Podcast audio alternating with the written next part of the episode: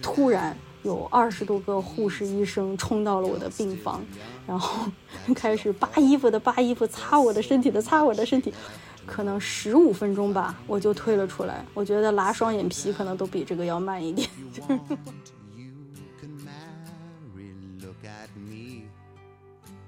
我只觉得我们两个就像战壕里面的战友，然后外面噼里啪啦，全部都是枪林弹雨在我们的导弹上飞来飞去。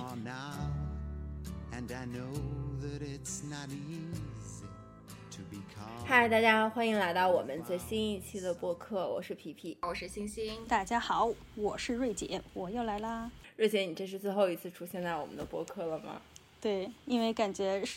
播收视率不佳，我就是。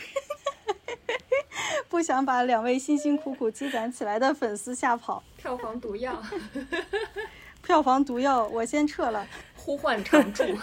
那你这都让我们没有办法划水了，所以最后一期，呃，就是目前为止看起来是瑞姐最后一期，我们来找个机会一起划划水。这一期呢，我们这个话题基本上是为瑞姐量身打造的，我们这一期来谈谈生育、生孩子这个话题吧。之前就是为什么要想到说这个呢？因为我觉得啊，我们其实都是已经过了三十岁这个年龄，然后我觉得平常不管是你啊。比较亲近的人，像你的爸妈呀，还是说你的朋友啊什么的，我觉得每一次聊天聊起来，问到的最多的问题，或者说谈到最多问题，都是，哎，你们会生孩子吗？你们什么时候生孩子啊？你为什么现在还不生孩子？就是这种问候。瑞姐也是去年十月份刚有了你自己的宝宝，我觉得你正好也是处在一个就是我和星星的这个状态，你也都是经历过。你现在这个状态呢，也许以后我跟星星都会经历，但是目前来看都还没有经历。我们处在一个比较怎么讲好奇啊、观望的一个态度，所以今天我们就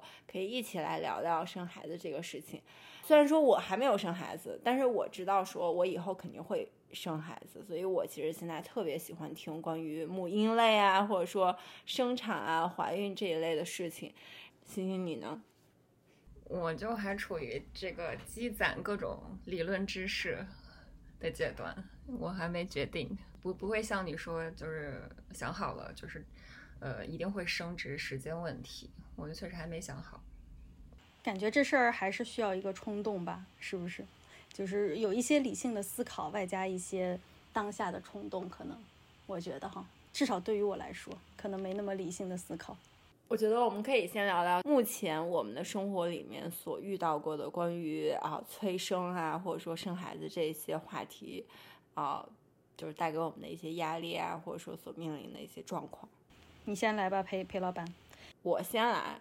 就是因为我是九零年的人嘛，就是今年也已经三十三岁，而且我今年已经结婚大概快八年了。首先就是我结婚一个这么长，相当于这么长的一个年龄，然后但是到目前为止还没有就是生孩子，然后再加上就是现在大家。的一个这种意识上面，感觉就是三十五岁就是一个高龄产妇的坎儿，所以就觉得说，你为什么结婚这么多年还没有生孩子？那你到底要不要生？对于一些不太熟的人这样的问的话，我就觉得啊，快了快了，我就会就是两句话敷衍过去。但是对于我爸妈或者说我公公婆婆这种比较亲的关系话，我们其实就会告诉他们说，我们肯定这辈子是会要生的。只不过现在还没有准备好，或者说三十五岁之前绝对会去做这件事情。然后其实我我跟刘志航之间，我们也会给自己这样的一个就是时间线吧，就是说啊，那三十五岁左右其实就是一个呃该去做这件事情的一个年纪。我觉得从技术也不是从技术，就是从就你说这个生个孩子对人生有多大的改变，这里可能我我觉得。这个准备，我觉得我不能说完全没准备吧，就是，呃，你想我们平时听播客、看书也能知道，说一个女性生了孩子，它意味着什么，你要付出什么代价。我觉得这些可能并不是说我完全不能接受的东西。我我没想好问题，可能更多，我觉得处于。哲学层面，就是我我不觉得说生活或者什么这个世界有多少意思，人生有很多挑战和困难，这个事情我自己经历就行了。而且我觉得我生个小孩，他不一定有我这个运气能够跌跌撞撞，现在还行。就我觉得如果他来了，然后这个世界什么的也不怎么样，就是他我要看着他受苦我，就不是很忍心。就我觉得我想的很奇怪哦。你没有，对我非常能够理解你。我我之前有一大部分原因不想生，就是因为我觉得我不想让我带来一个人类去 go through 这些，我觉得并不是很美好的一段人生吧。可能跟我当下的境遇也有关系。就我不觉得说这个，就说我满意也好，不满不满意也好，但是生活本身，我在那个时刻，我觉得我并没有想去把它分享给一个，就是我去带来一个人类，然后去让他分享这样的生命历程。对，就是人生有很多，确实有很多瞬间，我会觉得，呃，人生很值得，就这世界也很美好，但是也也会有很多时候，我觉得没必要，不知道，没想好，嗯。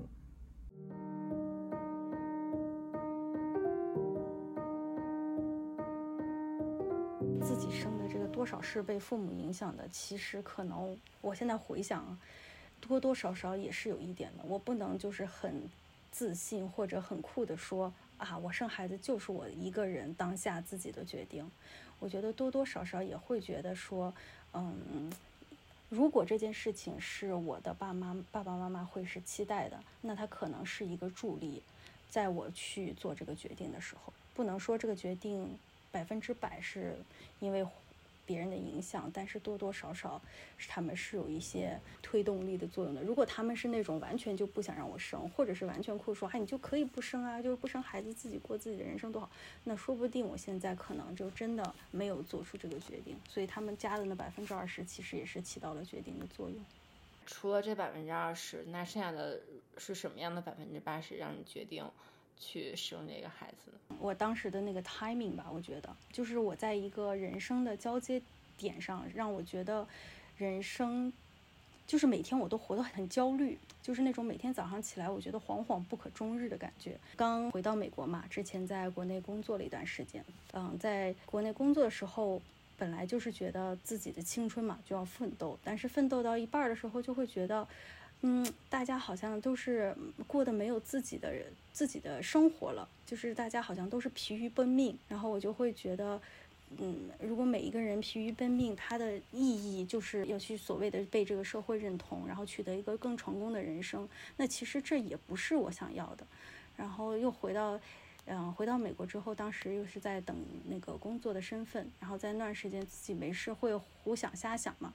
然后就会觉得，到底自己活着有什么意义呢？我并不是觉得生一个孩子会给我带来什么意义吧，我只是觉得我的生命体验，我想有多一点的体验，然后想多跟这个世界建立一些连接。就是我觉得有的时候我的焦虑是来自于我可能对于这个世界慢慢的这种疏离感，或者是我觉得社会给的这些，嗯。所谓我去追求的这种社会化的成功，可能并不是我想要的。就那我到底想要什么呢？我自己对于我自己的生命，我想想让它过成一个什么样的呢？我就觉得我可能想多一点的体验。就这个体验，可能就包括可能是，嗯，养育一个孩子，就是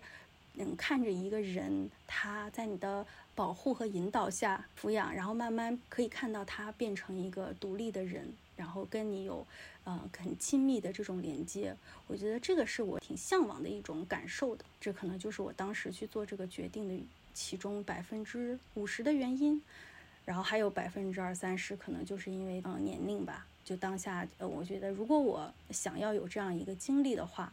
然后我当时是三十三岁、三十四岁嘛，我想说，嗯，可能现在是一个比较好的时间。因为如果我之后又要回到职场上去的话，没有这么全身心的这个时间去，嗯，准备这件事情。还有就是，可能我的体力也不会让我有更多的精力去投入到这件事情上。所以当时就在那个 timing 的情况下，这么说来好像是一个挺理性思考的过程，但是当时也是有一种半冲动吧，然后就是决定当下那就在那会儿生孩子吧。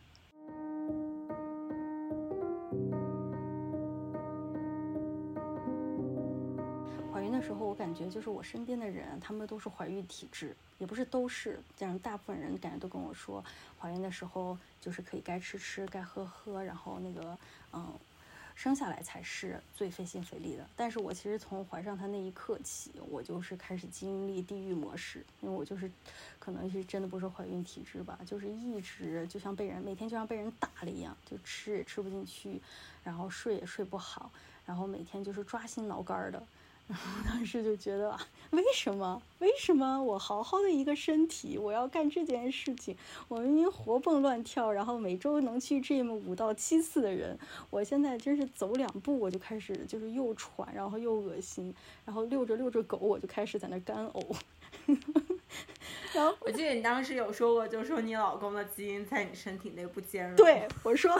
我说我是不是一个 Mac，然后给我装了个 Windows，我现在就是。每天我都觉得，就是为什么呃，大家就觉得要享受这段时光，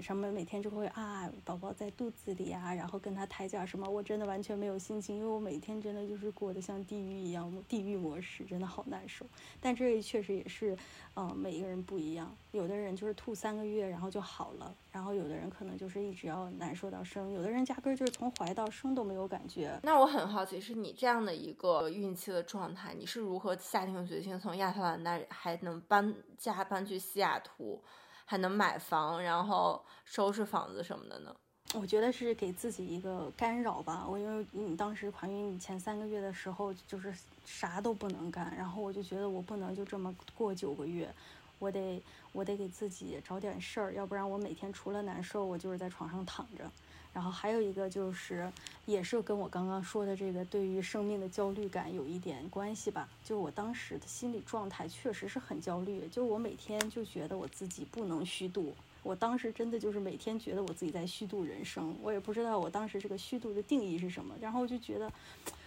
一定要每天干点事情。那我干啥呢？我现在怀着孕，然后我那个呃也没有其他事儿，然后我说那我就又又搬家又又又装修吧，然后就最后发现就是对自己太高估了，然后就是这件事情他绝对不要在同一时间干，就是到最后只会把自己作死。我的装修收尾的那那个时间定在。十月初，然后我的预产期是十月底，然后在那个周六打算搬家，但那个周三突然我就开始凌晨就开始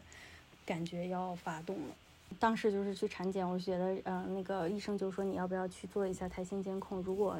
呃先住院，住院之后做胎心监控，如果没事的话你就回家，如果有事的话你可能真的就要生了。然后我就觉得不要吧，这是就是家里。真的就是像垃圾堆一样，但是就是孩子嘛，我觉得他就是想过来参与一下这个大 party，他就觉得我们可能不够不够忙，然后想加入我们的这个 party，所以我当时就是都没有什么孕产包，什么都没准备，我就回家拿了个牙刷，然后我就到医院去了。到医院之后就开始拍心监控，然后就发现我每一次宫缩的时候，小朋友的那个反应都非常大，就是他的呃心率会掉的非常突。突然很低，然后这就是一个比较危险的状况，所以当下呢，那个医生就建议说，你要不要就抛了，或者呢，我们可以让你嗯催生，但催生最后还有一点，就是它有可能在你催生的过程中，他的心率跳得掉得更快，嗯，这样也是更危险的一种状况，所以当时当下我们就决定是要把它剖出来，然后定的是晚上八点。然后我正在那跟那个朋友交代，在微信上聊天，交代那个我们家狗怎么办的时候，突然有二十多个护士医生冲到了我的病房，然后 开始扒衣服的扒衣服，擦我的身体的擦我的身体，我当时都吓傻了。我说不是八点才做手术吗？然后就突然，然后那个医生就走进来说，刚刚又监控到你的这个胎心胎心又掉到了九十以下，然后就当下就要剖。然后我就我就开始浑身发抖，然后完全没有任何准备，然后我老公也吓得话也说不出来，然后就默默的给我竖了个大拇指，然后我就躺在躺在病床上，然后在一群人过来给我噼里啪啦的给我穿上了病病号服，给我呃擦完了消毒完之后，我就被推到了那个手术室，然后。可能十五分钟吧，我就退了出来。我觉得拉双眼皮可能都比这个要慢一点，就是我真的就是转瞬间，然后我就他娃就出来，我就当了妈了，然后我就被又被退回去了。就是那一切混乱到我感觉像是按了快进键一样。噼里啪啦，噼里啪啦，噼里啪啦，然后我就崩，我就生了个孩子。就是，但是回去看很多人的那个生产故事，我觉得每一个都好不一样啊。但每一个我都觉得大家好厉害，不管你经历了什么，在那个当下，都是每一个人都是最勇敢的妈妈，真的是。而且就是像很多呃人生孩子的时候，不管是他们自己的妈妈呀，或者说婆婆啊什么，都有已经准备好，或者说月嫂。但是你那个时刻真的就是太突然了，就是月嫂也没有就位，然后更不要说自己的爸爸妈妈了。对，当时就是回到家之后，又是一个乱七八糟的家，我跟我老公就感觉。就我唯一的信念，抱着孩子，我就说我要让他活下去，活到月嫂来的那一刻，我一定不能让他有事。我的那个小朋友刚生下来的时候，我们不知道他其实是有现在比较常见的叫舌结、舌系连接嘛，就是汤态。嗯，他的舌头下面的那个舌系比较短，所以他在去呃吸吮的时候其实是很费力的，但我们不知道。然后我当时就会觉得他为什么？嗯，不喜欢亲喂，然后他们吃他，然后他品喂的时间又会非常长。就大家可能觉得一个小朋友，呃，三小时喂一次嘛，我们这个一喂就一个半小时。然后你喂完之后，你就觉得那个下一顿马上就要来了。然后他呢，我觉得又是一个天生干饭人，真的就是很喜欢吃，所以他当时真的就是一直都在吃。然后他又吃又很，就吸吮真的很累。我我有尝试去。呃呃，试一下那个奶嘴，真的是很难吸到，所以他就是，我觉得他现在回想他当时真的很不容易，就一直不停的在吃，然后我还会觉得说你为什么就是一直在嗯讨奶，但是一直又喝的这么慢，我还会去，嗯，也不是怪他吧，就会现在觉得有点自责，当时就是其实就是因为嗯不了解他嘛，然后后面。嗯，去看那个哺乳顾问的时候，发现啊，他原来是汤太，就是他的舌头没有办法灵活的去做吸吮的动作，使得他不停的要去用很，嗯，很用力、很蛮力的方式把那个奶从奶瓶中吸出来。然后，嗯，所以当时就带他去做了个小手术。然后，啊，舌系弄完之后，还要去做一些很术后每一天都要做很多的这种护理，让他那个伤口不要再长长起来。然后当下我们不知道他是汤太嘛，然后就给他不停的亲喂，不停的品喂，但其实他可能真的没有喝到。他其实喝，刚开始出来时候不需要喝很多奶，但是他确实真的是喝不到，所以他当时就是睡得很不踏实，然后就一放下他就会哭，一放下他就会哭，然后我就是真真正正的抱着他抱了三天，抱到月嫂进门，月嫂一进门。他之后跟我回忆说：“我看你的那个两个眼睛都是青的，整个就是像熊比熊猫还还黑的两个眼圈，然后眼睛里全是血丝，然后就眼巴巴的抱抱着手里抱着孩子，然后眼巴巴的看着他，像等来了救命恩人一样。而且我知道，就是当时你老公还在上着班，还没有向公司请假。对，真的就是所有的 bug 都集结在你身上了。真的，然后我还。”然后我还是剖腹嘛，所以我还是得顶着那个伤口，然后但是我又抱着孩子，然后他又得跑上跑下来给我送饭，我们两个真的是简直就是革命友谊，可能就是那会儿建立起来的。然后当下那天晚上，我就是就回到我自己床上睡嘛，因为当时因为我老公也在上班，然后我也不好意思，也不是不好意思，就是 也不想去打扰到他，因为他真的很辛苦了白天。然后我可能就在小朋友的房间，然后等到我回到。回到那个我的房间，我躺在我床上的那一刻，我突然能感受到我的肚子就是伤口还在疼。就是我之前虽然也在吃止痛药什么的，我感觉我就是已经就是大脑已经只能 focus 在那个小朋友这个点了，我已经忘记了忘 出现呈呈现出忘我的状态。当我真的躺到床上那一刻，然后我。我就突然能感受到，哦，原来原来我的伤口是疼的，原来我自己现在就是我的这个人是一个怎么状态？原来我可能是累的，然后我可能是倒下，真的是真的是就是倒到床上已经起不来的这样一个状态。但其实那刚生完的那几天是完全完全嗯意识不到的，嗯。所以在这个过程中，像你和你老公都是突然一下就进入到了爸爸妈妈这个角色，那。尤其刚开始这么多天，你们其实也没有月嫂啊、爸妈的帮忙，你们有一个比较明确的分工吗？都是一起干，我其实也干不了太多，有伤口嘛，所以大多数都是他他在干。然后呢，我可能就是去就是大概知道他有什么需求啊什么，然后让我老公帮忙吧。反正过得昏天黑地。我现在真的仔细去想的时候，我具体也想不出来到底有什么分工啊什么的。我只觉得我们两个就像战壕里面的战友，然后外面噼里啪啦全部都是枪林弹雨在我们的导弹上飞来飞去，然后各种微信的慰问。对，然后我们就像那个拿着铁锅在挡子弹的两个人，在战壕里面打了一场非常持，也不是很久、很持久的战战斗。然后最后就是把孩子等到了月嫂来交到他手里，然后两个人就像死尸一样躺到了床上。我觉得我们也挺幸运的，就毕竟我们当时还是有月嫂的，然后月嫂也是可以过来的。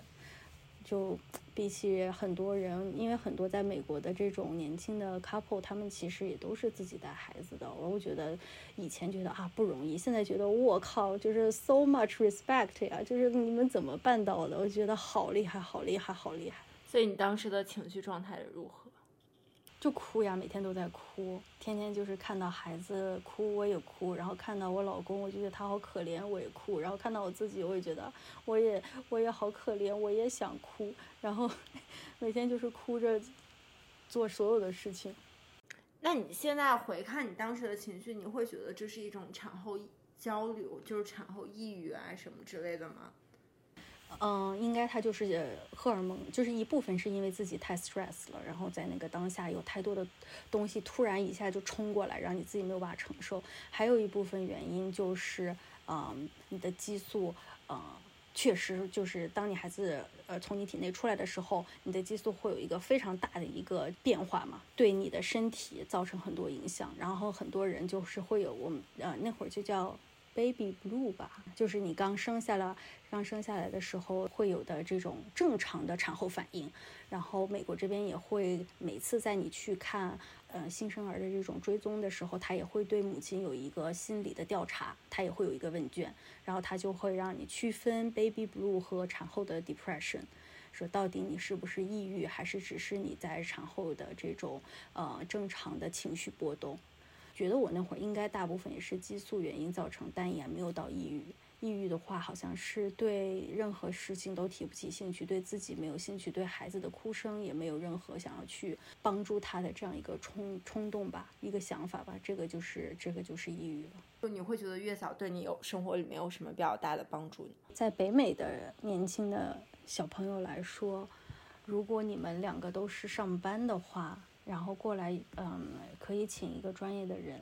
嗯，帮助你度过比较艰难的前一个月到两个月吧。因为其实他们说，呃，我们知道怀孕嘛，有孕孕前期、孕中期、孕晚期，但其实新生儿的这个 newborn 的前三个月，他们现在统称为它为孕四期，因为其实人类它。嗯，在生下来的时候，真的是人类幼崽太脆弱了。我觉得比任何的这种小动物的幼崽都脆弱好多。就他们真的是什么都不会，然后也是非常的身体也是非常的嗯脆弱。这个时候，如果可能有人帮你的话是比较好的。就如果有专业的人帮你的话，但北美很多人他们也是自己带的。然后国内的话，不光是月嫂，后面还有育儿嫂嘛。然后大家可能一一路上都会有人一直帮衬着。嗯，如果在北美的话，如果你嗯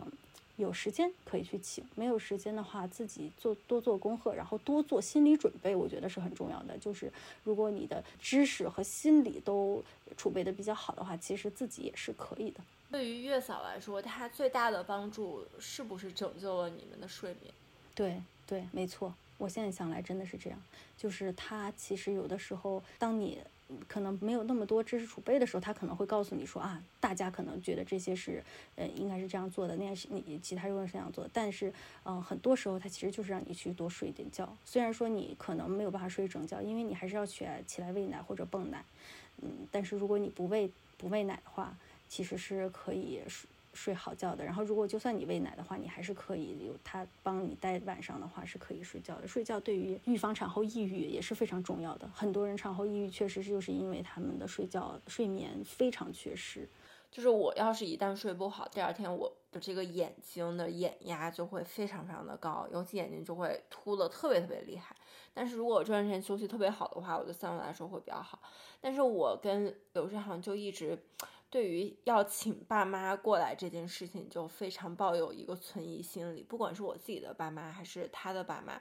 尤其像瑞姐你，就是你自己的爸妈也刚走，然后今天像你的公婆也刚来，你对于爸妈在参与和你们一起育儿这件事情上面，你又是怎么看的呢？好像答记者问一样。嗯，我想一想啊，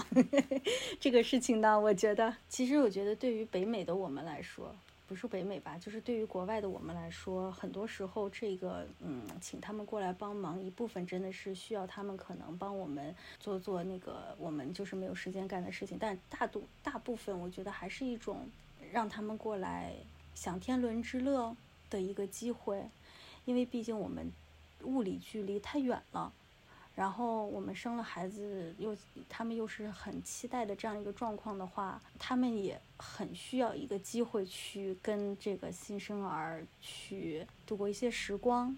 那如果就是比如说我们在国内的话，那可能就是我觉得我就不会让爸妈爸爸妈妈跟我们同住的来帮忙，因为我觉得他们可以就每周可以过来看看孩子，然后跟他们玩一玩，或者每天过来就是白天过来看看他，但是。因为确实我们这样没有办法，嗯，做到这一点，所以只能让他们过来跟我们一块住在一起，然后那个帮忙带孩子呀，然后还有就是，嗯，做做其他的家务。现在讲讲起来，觉得感觉没有良心啊，觉得就是啊，好像你把爸妈接过来了，然后他们又帮你了那么多，去嗯，然后你现在又 又讲这样的话。那我确实觉得他们真的第一啊，就确实他们真的很无私。我觉得我们这一辈的，我不知道大家其他人，我可能以后不会做这样的事情，就是啊，啊，去到我的孩子的家里面让他带孩子。我觉得我可能不会做这样的事情，这是太无私太伟大了。但是确实，因为我们已经呃三十呃三十多年的人生中有一半时间都没有跟父母在一个屋檐下生活很久很久了，嗯，有很多时候还是很有很多的这个。呃，生活上的冲突吧，在这个前提就是以为你他已经是过来帮你照看孩子这个基础上，也不好去真的跟父母去去做什么，怎么讲调和？就很多时候，其实你就会觉得你自己是一个上有老下有小这样一个状态，就是你是中间的那一个，是大家都是在一个比较稳定和和平的环境里面，然后去度过每一天。所以我觉得对于我来说是一个很大很大的消耗，在那段时间，我不知道公婆来之后，我可能是不是会更简单一点，因为因为可能处理上可能没有亲生爸妈的这种这么复杂吧，就是可能会更沟通上会更简单一点，因为自己的爸妈你可能都知道，你说了上一句，他们可能怎么下一句就就就就怎么会回应你，然后。所以很多时候就会有一点，又要自己控制好自己的情绪，然后又要又要做做到照顾好小朋友的生活，然后也要照顾好父母在这边的生活，那就觉得还挺难的。你觉得在你整个照顾小葫芦的过程中，父亲起到了一个怎么样作用呢？爸爸这件事情，就是说，我觉得男性进入角色都挺慢的，可能真的他们确实。没有经历怀孕这个过程，然后而且社会的驯化也好，自己的这个感知也好，他们都好像是慢半拍的。但确实，我带娃的过程中，我发现，在某些工作内容方面，他们是更比女性更适合的。比如说之前我跟你俩说的，他男性就非常适合起夜，因为他们起了夜之后，起了夜，然后喂完奶之后，他们能很快的睡去。这件事情，我觉得女的就做不到。女生就是感觉起了夜之后本来很困，然后喂完孩子之后，你把孩子都安顿好，躺在床上然后就哎突然精神了，然后半天也睡不回去。等到稍微迷迷糊糊睡着之后，下一次起夜又要开始了。但男性就不会，我觉得他们就是在我所知的男生中，大多都是沾枕枕头就就就就着，秒睡体质，就很适合起夜。但是因为他们的他们。本身就是进入角色嘛，所以这些东西我觉得还是得有一些很明确的分工，或者是很明确的指示也好，让他们知道自己应该参与在哪些事情上面，然后慢慢让他们上手。上了手之后。我就觉得这个宝宝们其实他们是有这种诱惑力的，就是我觉得他们为了活下去，他们也展现了很多的人格魅力。所以带了孩子的那些男的，很多其实也是很享受这个过程的。之前他觉得啊，我家孩子还挺可爱的，但带完之后，我老公就会觉得我家孩子太可爱了吧。简直了，每天然后就是那种感叹。我觉得就是小朋友们可能为了生存吧，确实会让人觉得啊，他们真的是很受人、很招人喜欢。还有一个就是之前我们不是说我看那个奈飞拍的那个纪录片。Babies 里面就说，女性生产完之后为什么就会变得更 alerted，就是更会去对孩子的呃一举一动会更担忧，是因为我们这个脑中的这个杏仁核变大了。杏仁核就是让我们就产生害怕情绪和这个一些担忧情绪的这个一一个一个脑的部分。然后这个就在你怀孕的时候，它就可以它就慢慢变大了，然后最后就会让你变得更。更更 alerted 变作为一个母亲，但父亲为什么就没有变大呢？这到底是不是一个就是父亲他就是不会变大，还是他就是变成了一个只是因为他们没有选择变大？那最后他们就去采访一对 gay couple，最后发现两个男性的杏仁核跟一般异性恋的女性的杏仁核是一样大的，其实就是你个人参与度还有你对这件事情的嗯全身心投入度是会让你自己的生理变成一些。呃，产生一些变化的，而并不是说啊，男性本来他就不不不适合，或者他自然选择他就是不会，呃，是一个比母亲更好的参与者。最后我们可以聊聊，就是在你生完这个孩子之后，你对于孩子以后的教育啊、抚养，你会对他有一个怎么样的规划？怎么样的一个期待？因为其实前几期我们都聊了一些相对来说比较厌男的一些话题，然后觉得男性在这个社会啊，或现在当内这个角色他做的不是很好。那在你生完这个小男孩之后，你会你对他会有怎么样的一个言传身教的过程吗？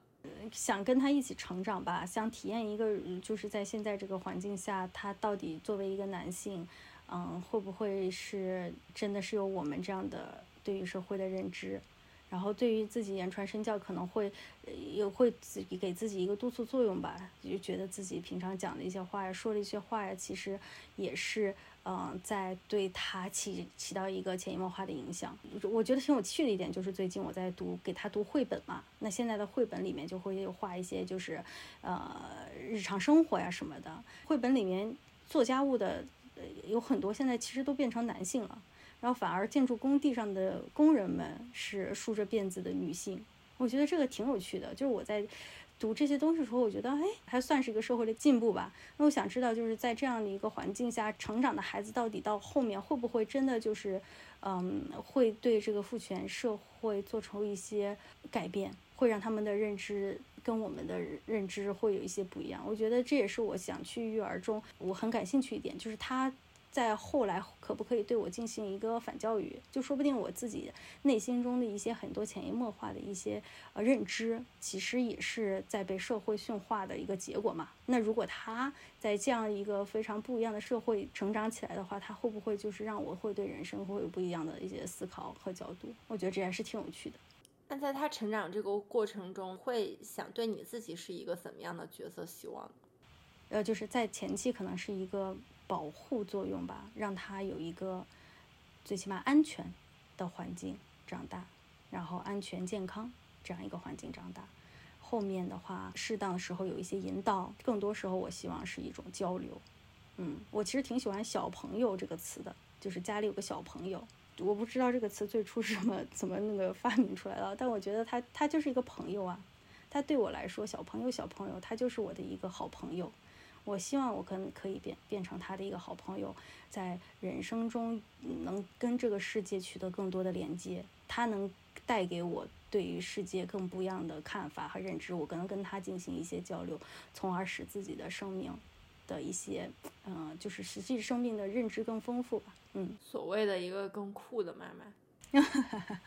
我希望自己是个更酷妈妈，但也不知道呀。现在看来，有的时候还是会变得非常的。不酷，就是会很很操一些闲心啊、没用的心啊什么。但我其实确实挺希望，就比如昨天你说的，你要立遗嘱。对，对，这个确实是因为呃，是一个哎，对，这也是对人生的一个不一样的体验。就之前自己没有那么的，虽然我是一个很怕死的人啊，但是感觉自己没有这么的对于生命的这种生死的这种。忧虑，现在就觉得哇，原来如果你是一个生命暂时还是在你的 dependent 的情况下，你对你自己的生死还是除了自己之外的一个多加了一层责任感。然后你就会想的更多。就比如说想去，呃，这个也是妈妈群里面会探讨的一个问题嘛。因为这边的话，如果你不立遗嘱，作为一个外国人的话，你的孩子他在这边出生，然后如果你不幸拜拜的话，你的孩子是要去充公的，就是变成就是社会福利院，然后让他们再去分配，就他不会考虑你的姥姥姥爷和啊爷爷奶奶这种。所以我们就是呃，这边的妈妈很多会选择去立遗嘱，就是说，如果在那个孩子之后会有一需要一个监护人的话，我希望监护人是谁谁谁谁谁谁。你会考虑就是在一定时候把孩子送去 daycare 吗？这也是一个我当时纠结的一个点。我当时就就觉得要早点送去 daycare，但现在嘛，就是跟他待的时间越来越长，就觉得哇，好舍不得呀。就去了，怕被孩子咬啊，怕他去咬别人呀。因为有一些就是那种很那个担忧，然后就会去各种看各种文献呀，然后有的文献就是说什么十八个月以上是最好的呀，然后有的文献说什么三岁以上才是最好的呀，然后但是现在就是理性思考，我觉得还是还是送去比较好，就是对他可能不知道会有多大的影响吧，但最起码对我我跟他相处下来的时间的质量会更高，因为有的时候确实我跟他在家的时。就是现在我还没有开始上班嘛，然后跟他在一块儿确实有点黔驴技穷的感觉，就是我没有办法真的给他提供一个很丰富的一个一个日常生活。他去幼儿园就不会说是更丰富吧，但是他确实，我去参观很多幼儿园的时候，大家其实就是 people watching，就是你看看我，我看看你，我看看比我年长的，我再看看比我年幼的，就是对他们来说也是一种嗯感官的刺激。就是也会，就是婴儿婴儿他们自己也会学到一些东西，然后对于妈妈来说，她确实是一个很好的一个放假吧，就是让他孩子接到他再去接孩子的时候，他们的相处的这个质量会更高一点。虽然小孩很小，我们觉得他们什么都不懂，但是有可能他们看同龄人，他们所产生的一些信息信号，这种电磁场，也许跟他们和我们待在一起就是不一样的。对。对，我觉得小朋友看到小孩跟看到大人，他们的区真的是有区别的。他们看到小孩真的会很高兴，嗯，就跟我现在只能拿狗狗。对我刚想说狗狗 狗看见狗狗闻见狗狗，它就知道它是狗狗，但是它看见人就知道它是人。虽然这个比喻的比喻很不恰当，但确实是这样的。就是他们，我觉得他们是有他们是有人知的，对，嗯。Daycare，呃，在美国这边，我觉得是一个很好的一个一个 option。虽然说它其实，嗯，不是很便宜，但是，嗯，但它有很多选择，就是你可以选择比较贵的，你也可以去选择比较便宜的。而且很多真的，它就是八周你就可以送去了，然后大家也不会苛责你说你怎么把一个八周的孩子去送去 Daycare，因为这是一个非常，嗯，常见的一个选项吧。然后，嗯，而且，嗯。是很专业，嗯，大部大部分都是比较专业的，然后就是是一个，是一个没有那么好的社会福利的条件下，一个给到大家的一个比较好的选项，嗯。你看，像我在美国没有生孩子，我都不知道美国其实是没有产假这一政策的。嗯，因为你家那个家属的那个呃福利真的很好。所以你可以放心生，就是他的福利就是确实不错，你也可以享受到。因为我觉得 科技公司的很多家属可能也没有意识到吧，对，因为身边的人可能也没有太多的，就是告诉你说啊，原来没有这个产假呀什么的。就前面咱们聊聊到那个备孕啊什么的时候，我就忘讲了一个点，就是说一定，嗯，大家有的时候很害怕怀孕，就是对身体造成的不好的这种改变嘛，熬过自己就是要熬过的这部分是。不可避免的，但是其实一定要去积极的去找到呃专业的帮助。就刚刚我们讲到产后抑郁嘛，你也可以去积极的去去看心理医生。如果你觉得有一些这样嗯的信号，还有就是对于自己身体方面，就是你产前可以去。做一些研究之后，你可以去做一些针对自己的锻炼。我觉得这个是非常重要的。就产前的备孕，对于身体自己身体的准备是很有必要的。然后产孕中和呃产后也一就是要去找那个嗯康复训练。因为我当时孕中和孕后期的时候，我因为太忙嘛。就没有去去找相关的咨询。孕中的时候，很多时候你觉得自己啊，好，是不是因为怀孕，然后就是就一定要忍受这些疼？其实不是的，就是你你你是可以去找到帮助，然后他会告诉你说啊，你可能可可以干这些东西，然后会背一个那种袋子，就是托腹带呀什么的，嗯，可以帮助你缓解很多疼痛。然后还有产后，产后很多人嗯就会。多年了都会有漏尿啊，然后还有这种问题失禁的问题，然后这个就是产后一定要去积极的去看康复训练，然后他教你的动作其实就很简单，但他会去测评你需要干哪些事情。我当时就是非常积极的去锻炼我的那个盆底肌，然后我最后去看康复训练的时候，那个医生就是说你盆底肌是 overreacting 的，就是你的盆底肌是过度紧张的。所以是你完全就是已经过反了，就是你完全不用担心漏尿的问题，反而你为什么大姨妈会疼，就是因为有一部分原因可能就是因为你的这边肌肉太紧了。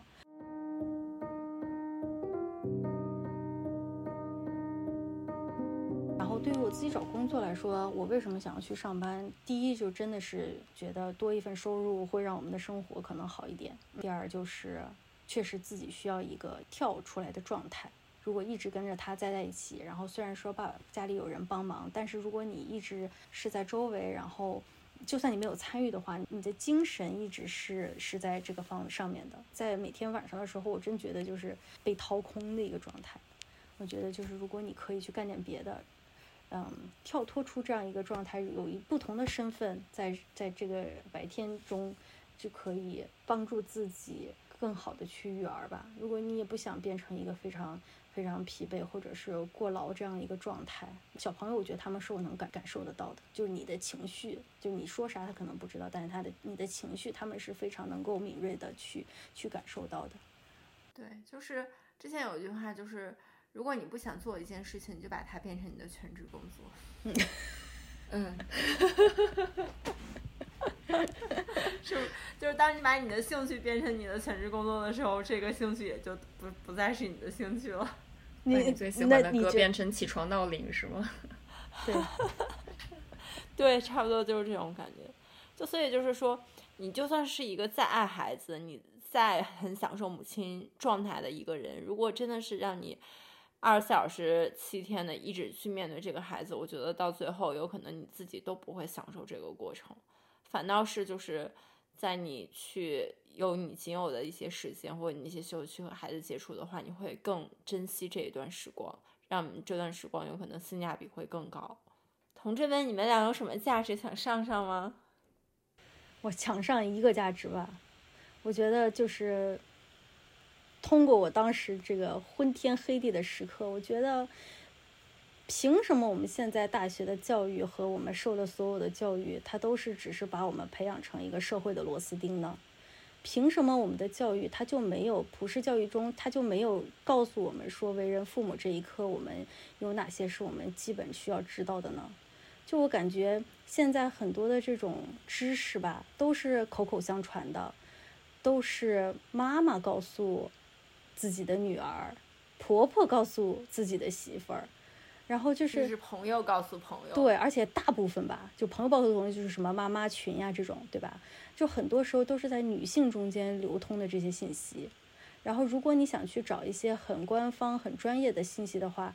很多时候就是鱼龙混杂，就是你自己还得去做一个甄别。就是虽说我刚刚有说这个东西它不是有一个标准答案的，但它确实有一些是基本的知识，是男男女女我觉得都应该知道的。就比如说，很多时候我们就需要知道，孩子很多很多地方他都是正常的，就不需要过度的担忧。然后有很多很多是一个真的是 big no，是你必须不能做的。我觉得这些东西很重要呀。你想，你去赚钱，就是都得要什么工作前培训，比如说职场，职场你有些是 yes，有一些是 big no 的。然后我觉得养人、养育一个人这么重要的一件事情，对吧？对于一个生命。对的一个责任，反而我们却真的没有一个很普世的一个教育，去告知到这些男男女女的青年们、青中青年中年们，然后反而它就会变成一个女性和女性之间的这种口口相传，然后你，然后你很多年轻的妈妈也会被长辈们 PUA，对吧？因为他们其实这东西可能都不是正确的，但是他们就会以过来人的身份去教育你。我是想，就是一个很大的一个发问。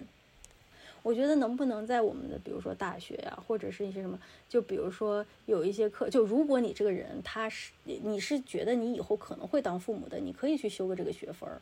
就跟比如什么家政课啊什么，对。但你如果你说啊，我这辈子就不想生小孩儿呢，it's fine，就是大家都不需要了解。但如果你觉得哎，我对这挺有兴趣，或者我觉得我这这之后可能需要一些这样的知识储备，它不需要是一个学位啊什么的，它就是需要可能你去上两三节课，你大概有一个。这样的知识，我觉得都挺好的，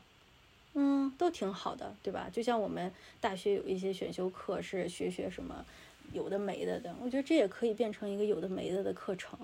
然后，然后在这个课程中，大家可能会接受一些比较正确的、健康的一些这种知识。然后这时候，比如说你再去被别人 PUA 的时候，你就会说：“哎，我学的就是正规的这个渠道告诉我的是应该怎样怎样的。”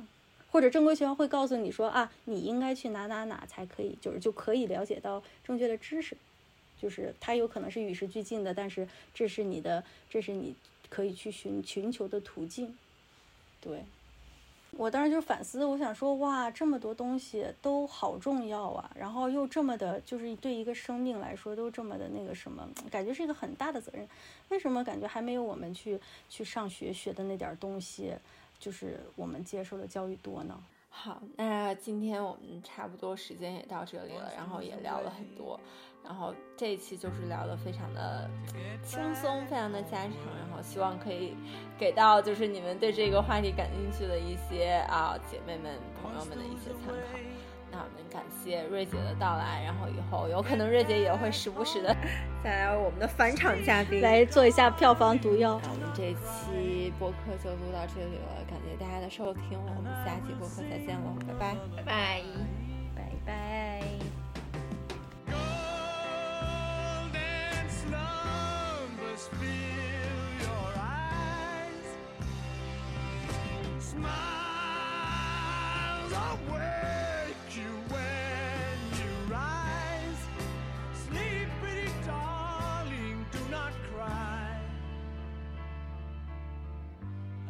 Will sing a lullaby. Once